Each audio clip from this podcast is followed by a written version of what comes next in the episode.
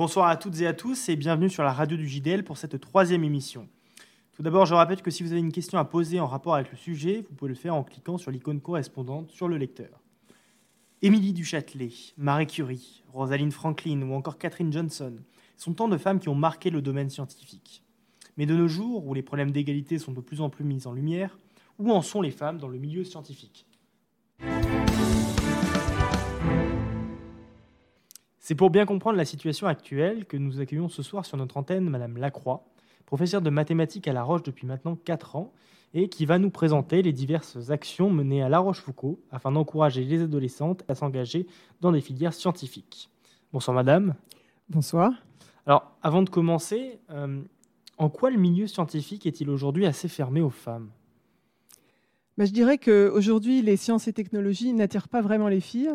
Pourtant, on a remarqué que celles qui osaient, elles euh, s'investissent et elles réussissent très bien dans les écoles d'ingénieurs et elles sont tout à fait courtisées par les recruteurs ensuite. Donc euh, je pense qu'il faudrait d'abord lutter contre des idées reçues. La première idée reçue qu'on entend trop souvent, le cerveau des filles n'est pas fait pour les maths. Alors, toutes les études montrent que c'est absolument faux, qu'il n'y a pas de différence. Et d'ailleurs, euh, si on regarde les notes, elles réussissent plutôt mieux. Les notes au baccalauréat euh, des filles sont plutôt meilleures que celles des garçons. Donc, je dirais, là-dessus, c'est une idée fausse. Deuxième point, certains métiers ne sont pas faits pour les filles. Alors là-dessus, il y a une nette évolution. Et ça, entre autres, c'est grâce à l'automatisation. Euh, c'est vrai qu'autrefois, un pilote d'avion, il fallait avoir de la force. maintenant, tout est automatisé. Et une femme est pilote d'avion sans aucun problème et elles peuvent travailler dans le bâtiment, dans la logistique sans problème. Et par exemple, on a visité euh, le chantier Vinci, on a visité avec euh, la chef de chantier et la conductrice de travaux et qui avaient l'air tout à fait épanouies dans leur métier. Troisième idée, euh, l'industrie ne recrute que des hommes. Alors là, stop. les recruteurs, en fait, cherchent des compétences mhm. pour répondre le mieux possible aux attentes des clients et des clientes. Et donc, je pense que particulièrement, il faudrait plus de femmes qui travaillent pour concevoir l'électroménager, on aurait peut-être euh, des choses plus faciles à utiliser. En tout cas, elles ont souvent plus le sens pratique, à mon avis. Voilà, sinon, encore une petite idée. Impossible de concilier vie de famille et vie privée dans les filières scientifiques. Alors là, des tas de femmes ont montré le contraire. Et puis aujourd'hui, il me semble que les hommes participent aussi à la vie de famille. Donc ils arrivent bien à le concilier. Pourquoi pas les femmes? D'accord. Et alors, au niveau des chiffres, euh, où en est-on exactement? Alors euh, là, je dirais que j'ai regardé un petit peu ce qui se passait au niveau euh, national et puis un petit peu à La Rochefoucauld aussi. Alors, on a constaté une évolution, particulièrement là, depuis la réforme des lycées, donc euh, ça fait trois ans. On voit malheureusement une chute de la part des filles dans les filières scientifiques au lycée. Et on se retrouve à des niveaux qui étaient ceux d'il y a 20 ans. Donc c'est un petit peu dommage qu'on retourne en arrière comme ça. Aujourd'hui, on constate que seulement 37% des filles euh, en terminale, il n'y a que 37% de filles en terminale qui choisissent l'aspect maths avec l'aspect physique ou l'aspect SVT. Donc ça veut dire qu'elles ont 6 heures de cours de maths. Euh, à La Rochefoucauld, on descend à 26%. En fait, on a 8 filles sur 31 qui ont choisi euh, ah cette filière. Alors, bon, le total des élèves de terminale à La Rochefoucauld, c'est 125 élèves, pour vous donner une idée. Et euh, si on regarde plus généralement les sciences sans forcément prendre les mathématiques, c'est-à-dire que là, ça peut être aussi les filles qui sont euh, en euh, physique, SVT et maths complémentaires. Alors en terminale, au niveau national, normalement, il y a 44%. à La Roche, on est qu'à 34%, c'est-à-dire 13 filles sur 38 élèves. D'accord. Et donc le souci, c'est que on a un petit peu peur de retrouver cette chute dans le post-bac ensuite, et puis plus tard dans les entreprises dans quelques années. Donc il faut vraiment qu'on réagisse, qu'on fasse des choses et qu'on encourage les filles. Et euh, donc pourriez-vous nous expliquer justement quels sont les projets et événements qui sont proposés à La Roche pour inciter les adolescentes à s'orienter davantage vers des carrières scientifiques? Alors là, je dirais que c'est un petit peu euh, ma triple casquette parce que moi, je suis de formation ingénieur, j'ai travaillé comme ingénieur. Ensuite, je suis mère de famille nombreuse. Et enfin, je suis prof de maths. Donc voilà, avec ces trois casquettes-là, euh, je me suis rendu compte que vraiment, il fallait que j'aide, que je fasse quelque chose pour euh, inciter les filles de ma classe, donc de première, et éventuellement d'autres du lycée, à s'intéresser plus aux sciences parce qu'il y avait des tas de choses passionnantes à faire. Donc l'année dernière, j'ai commencé par proposer à des élèves de première de participer à la rencontre des jeunes mathématiciennes et informaticiennes. donc ça, une élève de première y a participé et cette année, deux élèves se sont inscrites aussi. Elles vous raconteront exactement comment ça se déroule. Et sinon, j'ai travaillé avec l'association Elle Bouge, euh, qui m'a contacté euh, en tant que professeur de mathématiques euh, pour me dire qu'en fait, elle, cherchait à donner des opportunités aux filles de rencontrer des marraines qui travaillent dans les milieux scientifiques, et plus particulièrement dans les entreprises et dans l'industrie. Et donc l'année dernière, elles nous ont proposé la visite du salon Vivatech au mois de juin. Donc je suis allée avec cinq élèves et donc on a fait un tour du salon et on a rencontré en fait sur place des marraines des différentes entreprises, donc euh, Total Energy, euh, Orange, euh, même de, de, la Direction générale de l'armement. Enfin, on a fait voilà un tour et vraiment, enfin toutes les cinq, elles étaient passionnées. Ça s'est vraiment très bien passé. Je pense que c'était assez inspirant pour elles. Et puis cette année, l'association Elle Bouge, dans le cadre de la Semaine de l'Industrie, nous a proposé de visiter un chantier de construction de la société Vinci, nous a proposé de euh, visiter le chantier qui est rue du Temple de construction de bureaux. Et là, euh, il y a eu sept élèves, donc euh, de troisième, seconde et première terminale, non pas de terminale, pardon, qui ont participé. Et là aussi, elles vous raconteront comment ça s'est passé. Et donc, simplement, je voudrais inciter, s'il y a un défi que ça intéresse, il y aura d'autres rencontres des jeunes mathématiciennes et informaticiennes cette année. Donc, ça se passe sur deux jours et vous êtes bienvenue de vous inscrire. Et puis l'association Elle Bouge proposera sûrement d'autres choses. Donc euh, n'hésitez pas à prendre contact avec moi ou avec l'association directement pour participer. Merci beaucoup Madame pour ce point et puis euh, bonne soirée à vous. Merci. C'est maintenant au tour d'Alix et Marie Pressetti, élèves en première, qui ont participé à ces événements, de nous raconter comment ils se sont déroulés. Bonsoir Alix, bonsoir Marie. Bonsoir. Bonsoir. Alors, pourriez-vous d'abord nous expliquer un peu ces journées et puis quelles activités avez-vous pratiquées? Donc on a été convoqué au RJMI, donc la rencontre des jeunes mathématiciennes et informaticiennes. Et euh, cette rencontre va constituer deux jours de stage. Euh, nous avons tout d'abord eu une présentation et une introduction des deux journées que nous allions suivre à l'INRIA. Euh, nous avons pu s'introduire et connaître les autres filles qui faisaient partie de cette journée et donc euh, partager des moments avec elle. Donc nous étions à peu près 20 euh, jeunes filles euh, qui assistaient à cette rencontre. Mhm. donc puis nous, nous, sommes ensuite séparés en plusieurs groupes, donc de 5 ou 6 personnes. Et donc chaque groupe a été attribué un problème mathématique ou informatique selon les spécialités que nous avions choisies dans notre cycle terminal. Et il y avait aussi certains sujets qui mélangeaient les deux. Euh, puis, euh, nous sommes séparés et euh, nous avons été accompagnés par des doctorants qualifiés qui nous ont guidés pendant la résolution et la réflexion de ces problèmes mathématiques. en tout, nous avions à peu près six heures de réflexion et de cohésion de groupe durant cette réflexion. Puis lorsque nous avons résolu le problème, au bout des deux jours, comme une finalité, nous devions présenter de façon brève la résolution de nos problèmes mathématiques euh, pour enrichir les autres personnes et euh, faire connaître euh, notre réflexion. Mais en parallèle de cette activité, il était aussi organisé des visites de laboratoires et d'espaces à l'INRIA. des speed meetings étaient organisés avec des ingénieurs, des doctorants et même des post-doctorants qui nous ont éclairés sur les études et les voies possibles pour arriver à ce qu'elles font maintenant. Euh, de plus, des moments de partage étaient organisés pour qu'on puisse discuter avec les filles présentes à l'événement de nos euh, sensations euh, pendant les cours de maths et tout un, tout, un autre tas de choses. donc ça, c'était pendant les moments où on mangeait ou pendant les moments de pause. D'accord, bah, très bien. Et alors, qu'en retenez-vous? Eh bien, euh, avec Marie, je pense que cette expérience a été très enrichissante. En effet, euh, on a fait beaucoup de rencontres et euh, spécialement avec deux jeunes femmes, donc une qui avait fait Super Héros et, l'autre qui avait fait Polytechnique. ces deux femmes nous ont accompagnés tout au long du stage et chacune nous ont présenté leur parcours. Et je pense que ces rencontres ont été très enrichissantes car elles nous ont aidés à avoir une vision beaucoup plus euh, affinée donc, euh, des matières scientifiques et nous ont orientés en quelque sorte vers des sujets que, qui pourraient les passionner.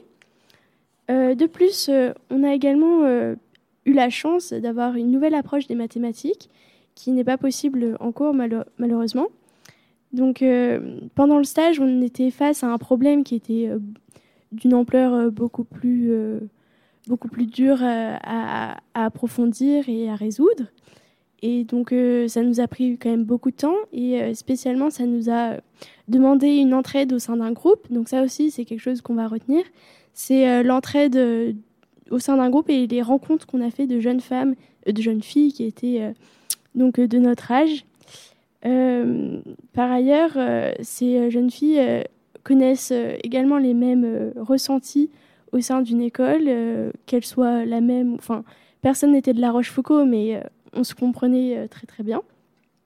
Donc ces rencontres ont été vraiment, je pense, elles vont nous permettre d'avoir une nouvelle vision et d'avoir un meilleur pas vers, la, vers le futur. D'accord. Mais est-ce que donc ces, ces, différentes rencontres et cette journée, ces journées vous ont donné envie de vous lancer dans une carrière scientifique?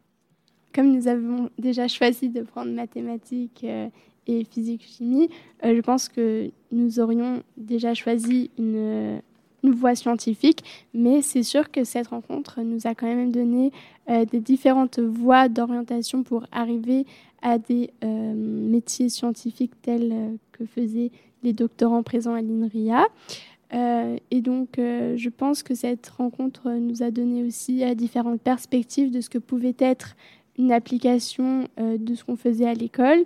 Et ce fut très intéressant car euh, à l'école, nous n'avons pas cette euh, vision du futur, qu'est-ce que l'on fait concrètement dans la vie après l'école? Et j'ai trouvé ça très intéressant.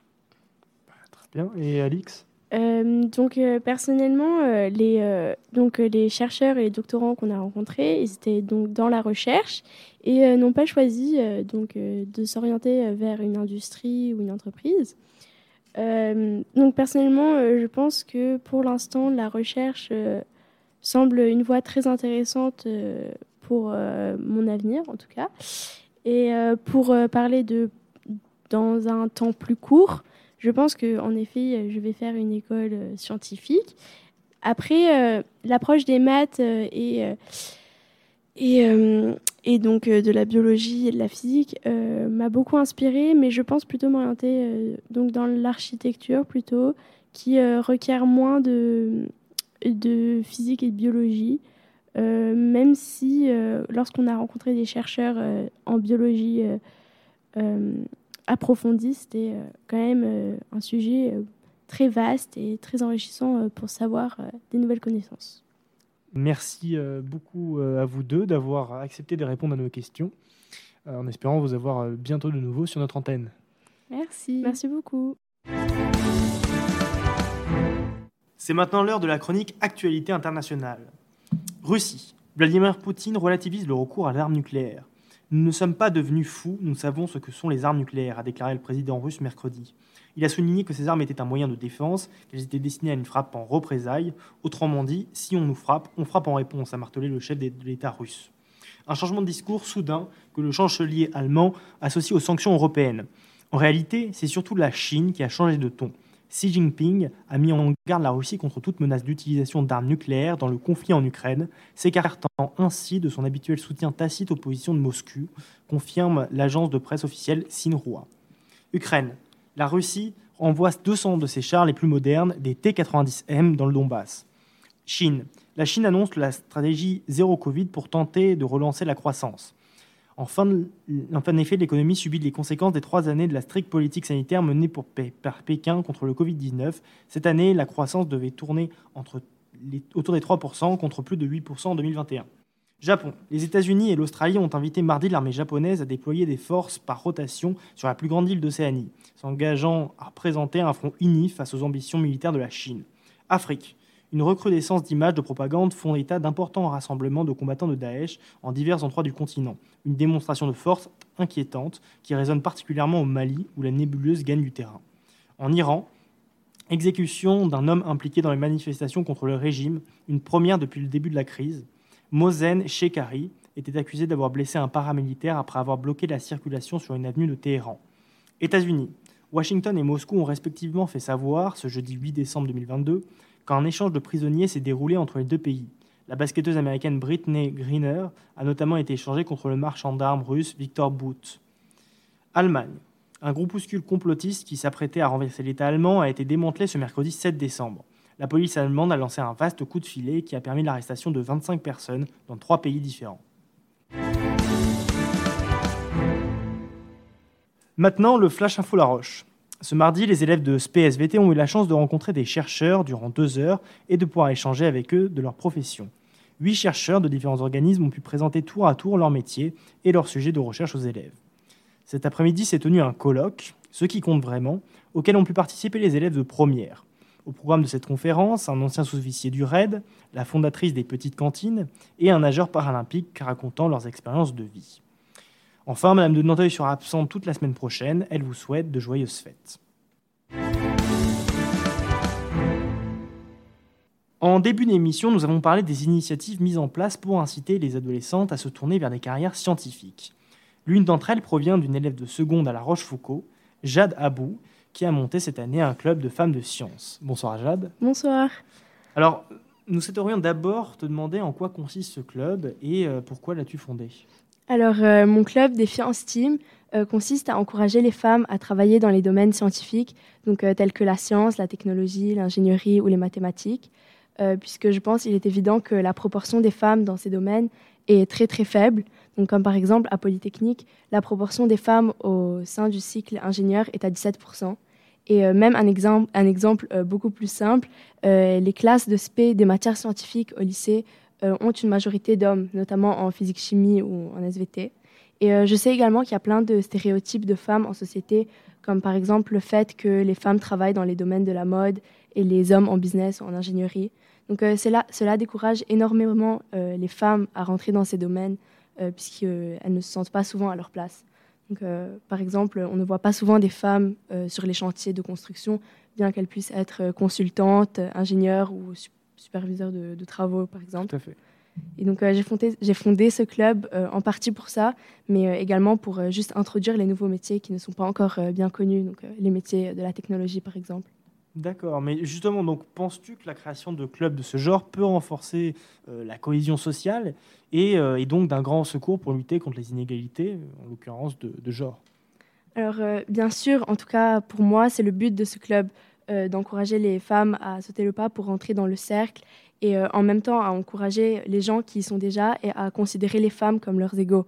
Donc, euh, cela étant, une mauvaise interprétation d'un tel club, je pense, peut créer une mauvaise approche. Donc, certes, ce club n'est pas adressé directement aux hommes, mais en fait, c'est pas pour réduire la proportion des hommes, mais plus pour augmenter le nombre de femmes afin qu'il y ait une égalité, une mixité dans les groupes sociaux. ensuite, peut-être que je me suis mal exprimée, mais mon club peut bien sûr accueillir des hommes, il n'y a aucun problème là-dessus s'ils sont intéressés. Donc euh, oui, je pense qu'une initiative telle que celle-ci peut, ou en tout cas j'espère, euh, être d'un grand secours pour euh, lutter contre les inégalités. Tout à fait. Et alors, tu as également participé à une conférence de Polytechnique, je crois. Peux-tu nous en parler? Alors euh, oui, j'ai participé à la grande soirée des cinquantenaires de la, femme à Polytechnique, parce qu'en fait, de base, j'avais contacté euh, la directrice générale de Polytechnique, euh, Laura Chaubard, parce que j'avais vu une interview d'elle passer à la télévision. Et donc, je l'ai contactée pour qu'elle vienne faire une conférence à La Roche au sein de mon club. Et quelques semaines plus tard, elle me répond en me disant qu'elle avait un emploi du temps très chargé et que donc elle ne pourra pas venir. Mais par contre, elle m'a invitée donc, à cette soirée avec Madame la Première ministre comme euh, mon approche s'intégrait très bien avec euh, leur célébration du cinquantenaire euh, des femmes à l'X.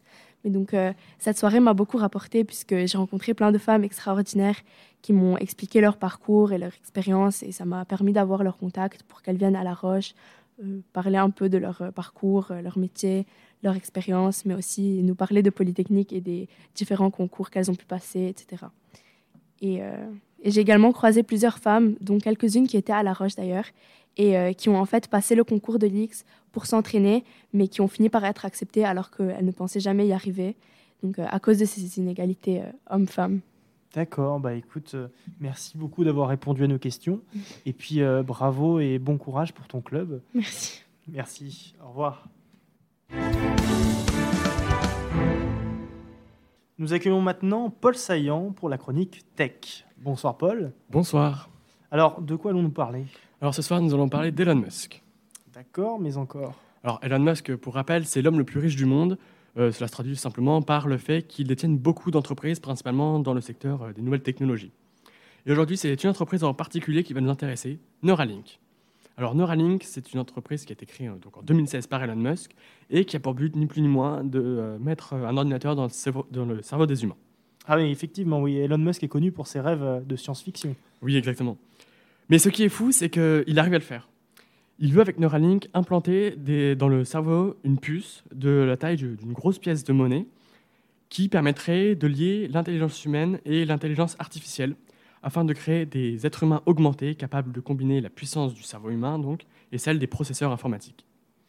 Il y a un peu plus d'un an et demi, euh, son euh, expérience sur un singe, euh, pardon, donc il y a un an et demi, il a présenté euh, son expérience qui fonctionnait sur un singe. Celui-ci arrivait par la pensée à euh, jouer au jeu ping-pong. Incroyable. Mais alors, euh, justement, intégrer de l'informatique dans notre cerveau ne pourrait-il pas être euh, très dangereux d'un point de vue sécurité des données personnelles? Nous nous sentions euh, déjà des données euh, que l'on laisse sur Internet. Alors, si l'Internet en question est directement connecté à notre cerveau, euh, cela pourrait-il créer des, des sérieux problèmes? Euh, oui, tout à fait. Euh, donc euh, Elon Musk souhaite en fait euh, d'abord que ces puces soient utilisées dans le domaine médical pour permettre par exemple de guérir des maladies comme Alzheimer. Mais par la suite, il veut que ces implants soient plus généralisés et permettent réellement de rendre l'être humain plus intelligent, entre guillemets, à l'aide de, l'intelligence artificielle des puces. Cela pourrait en effet causer plusieurs problèmes. Pour les citer rapidement, déséquilibre entre les personnes ayant de l'argent pour se faire implanter cette puce dans le cerveau, qui nécessite une opération, une opération chirurgicale, et donc ceux qui ne peuvent pas. La confidentialité des données personnelles pourrait être largement remise en question, puisque la puce a directement accès à notre cerveau. Ou encore, euh, et ce qui pourrait être très embêtant, ce serait le piratage de cette puce, et qui pourrait peut-être prendre le contrôle de notre cerveau, on ne sait pas exactement. Ah oui, quand même. Mais alors, euh, dans- vers quel horizon cela est-il possible? Alors Neuralink souhaite pouvoir tester les puces sur les êtres humains d'ici six mois seulement. Mais on peut supposer qu'entre euh, ces tests et l'entrée sur le marché des puces sera euh, plus compliqué, notamment vis-à-vis de la législation. Cependant, euh, si cet implant permet de guérir les maladies, alors le, débat devient vraiment euh, différent. D'accord, mais bien merci Paul pour cette chronique tech aussi euh, inquiétante que passionnante. C'est ainsi que ch- s'achève cette troisième émission de la radio du JDL, à écouter et à réécouter en podcast et sur notre blog, tout comme nos deux dernières émissions. Un grand merci à nos invités, Madame Lacroix et Alix et Marie Pressetti, Monsieur Canton et Jade Abou, pour nous avoir donné de leur temps. Cette émission vous été proposée par Paul Saillant et Nicolas Rossieux-Fournel. À bientôt.